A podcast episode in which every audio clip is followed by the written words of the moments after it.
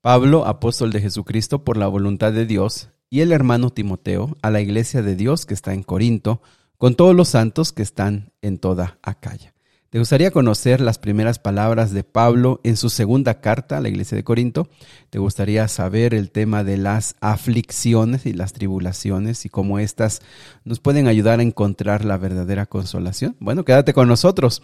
Estudiemos juntos segunda de Corintios capítulo número 1.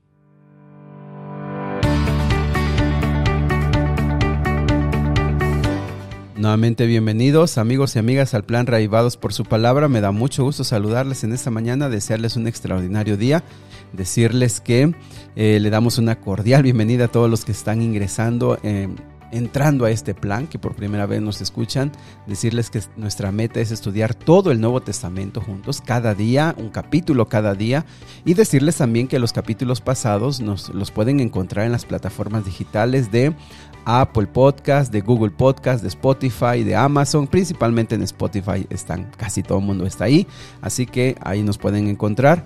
Y también animarles para que puedan eh, compartir estos audios, pero sobre todo animar a las personas para que puedan tener o desarrollar el hábito de estudiar la Biblia. Muy bien, pues vamos a la Biblia. Entonces, te invito para que abras en Primera de Corintios, perdón, Segunda de Corintios, capítulo número 1. Y comienza la carta así, eh, Pablo, apóstol de Jesucristo, por la voluntad de Dios. Recuerden que ya para el tiempo de Pablo había unas ciertas dificultades porque porque como sabes muchos judíos no aceptaban a Pablo. ¿Por qué razón? Porque Pablo había o era específicamente un predicador, una persona que llevaba el evangelio a no judíos, es decir, a gentiles.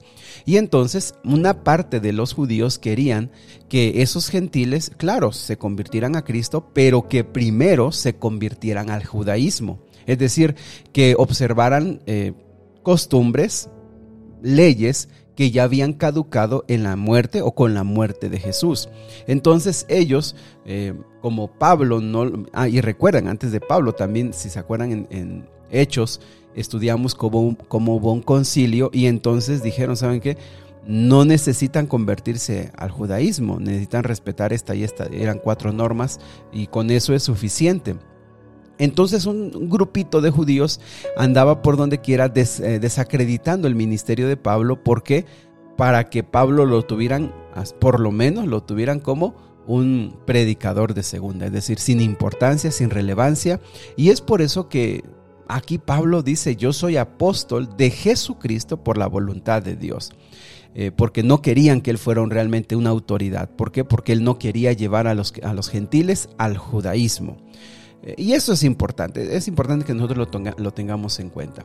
También por, otra, eh, por otro lado, en el tiempo de Pablo, una parte de la iglesia tenía apóstoles igual, de primera categoría eran aquellos apóstoles que habían conocido, convivido, es decir, los discípulos de Jesús, los doce. Ellos eran apóstoles de relevancia y los eh, apóstoles que fueron nombrados por los primeros discípulos, esos apóstoles que quizá no convivieron con Jesús que de hecho no hablaron con él, pero fueron nombrados como apóstoles, eran tenidos en cuenta como pues de menos valor o de menos eh, importancia. Pero Pablo, recuerden, Pablo, él siempre ha dicho que él fue llamado para ser apóstol porque Jesucristo se le apareció en su camino a Damasco, ¿te acuerdas? Lo hemos estudiado.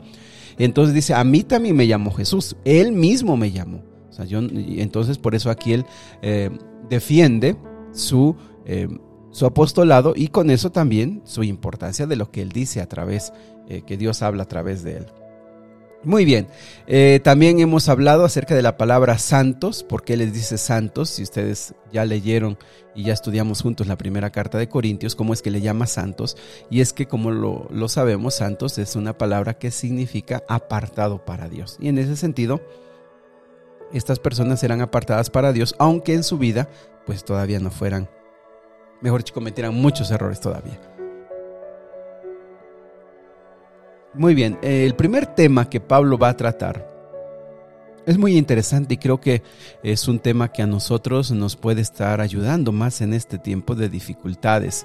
Mira, dice el versículo número 3, bendito sea el Dios y Padre de nuestro Señor Jesucristo Padre de misericordias y de toda consolación. Miren cómo Pablo se refiere a Dios y a Jesucristo. Dice, primero lo alaba, bendito sea el Dios. Y segundo, Padre de nuestro Señor Jesucristo. ¿Te acuerdas? Jesús así enseñó a referirnos a Dios como Padre. Y entonces al presentar el tema de las aflicciones, de las tribulaciones, primero nos hace reconocer y recordar que Dios para nosotros es un Padre. Y Jesús presentó a ese Padre como lleno de amor, lleno de misericordia y lleno de compasión por el ser humano. Muy bien, ¿cómo se refiere también a este Padre? Versículo 3 dice, Padre de misericordias y de toda consolación. Vean cómo se le describe a Dios así, como un Padre lleno de misericordia.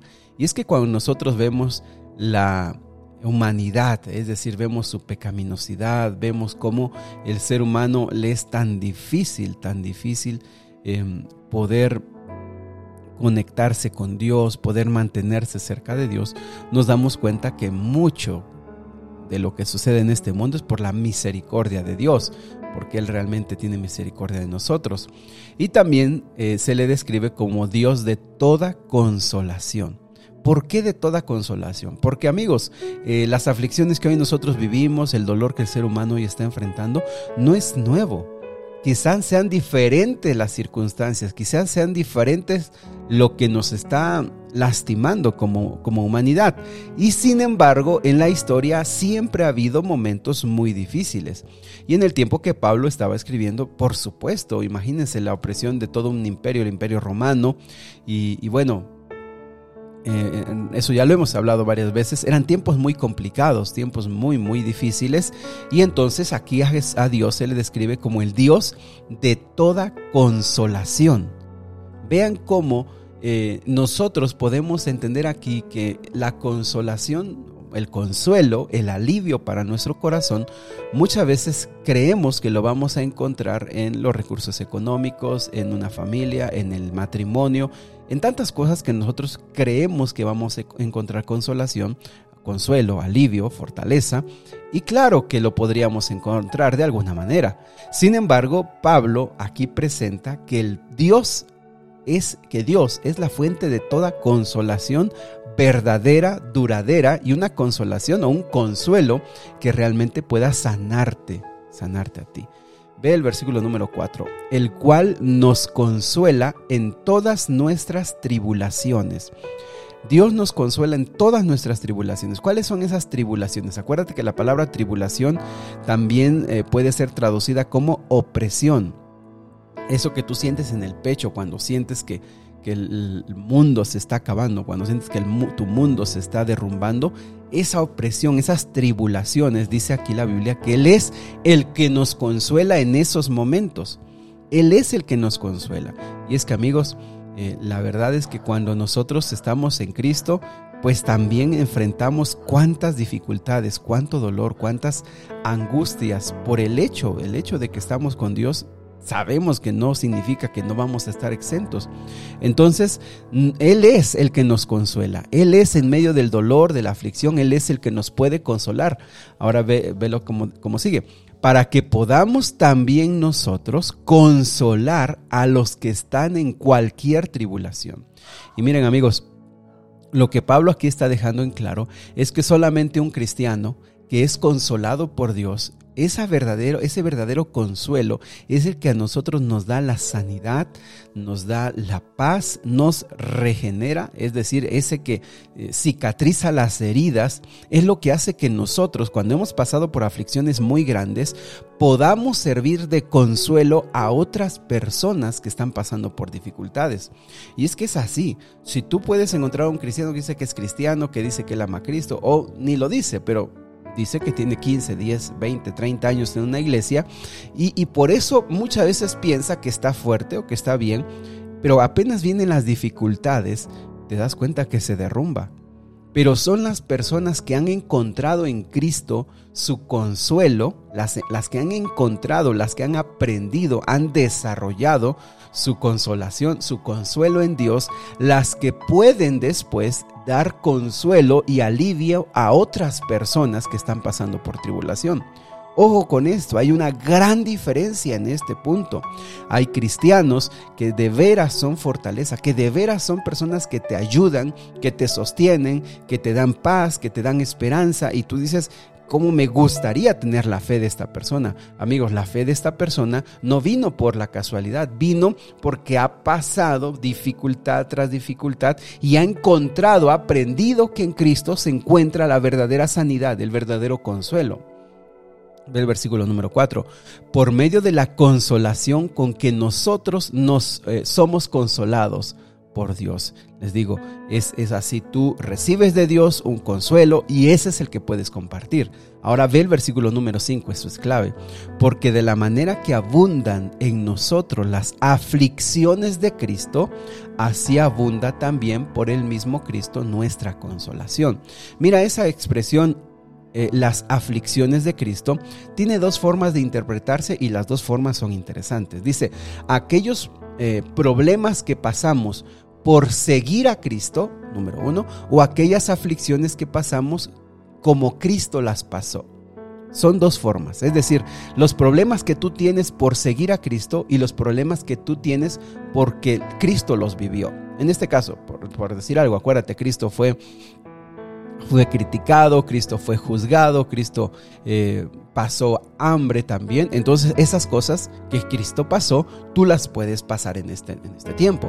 Pero también hay problemas que tú pasas por seguir a Cristo. Y, escúcheme, aquellos que, que nos están, han estado siguiendo y, aunque no nos conocemos y no, no, no sabemos ni dónde estamos cada uno, pero tú sabes que desde que has empezado a estudiar la Biblia has empezado a cambiar. Y ahora por ser fiel a Dios, por, por seguir a Jesús, por seguir su ejemplo de Jesús, ahora tú tienes problemas con tus compañeros con tu jefe de trabajo, ahora hay, hay dificultades en tu matrimonio porque tú quieres un cambio en tu vida.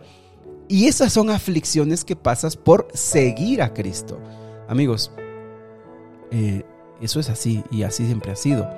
El ser humano, nosotros como cristianos, vamos a enfrentar problemas por seguir a Cristo como, o como Cristo sufrió. Y, y sin embargo, dice el versículo 5, que Cristo sigue siendo nuestra consolación.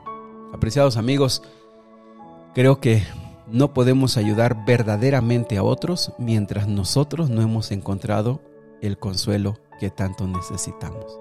En estos tiempos de duro sufrimiento, de tantas lágrimas y de tanto em, opresión en nuestro pecho, debemos reconocer que solamente yendo a Cristo podemos nosotros encontrar la verdadera paz, que cicatricen esas heridas que están abiertas que podamos encontrar una razón para seguir viviendo, que podamos encontrar una fortaleza que te ayude a levantarte y a seguir en esta vida, porque solamente cuando tú puedas ser consolado por Cristo Jesús, es como tú vas a poder consolar a tus hijos, vas a poder consolar a tus padres, vas a poder darle consuelo a tus amigos y vas a poder ser una fuente de ayuda para otros que no tienen la más mínima idea de cómo se van a levantar. Que Dios te bendiga, que pueda ocurrir eso en tu vida. Y eso es mi más grande deseo.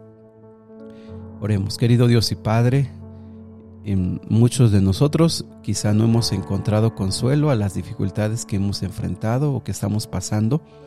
Señor, quizá nosotros no encontramos fortaleza y esperanza, no sabemos qué hacer y no hemos entendido, Padre, que solamente en ti se encuentra el verdadero consuelo.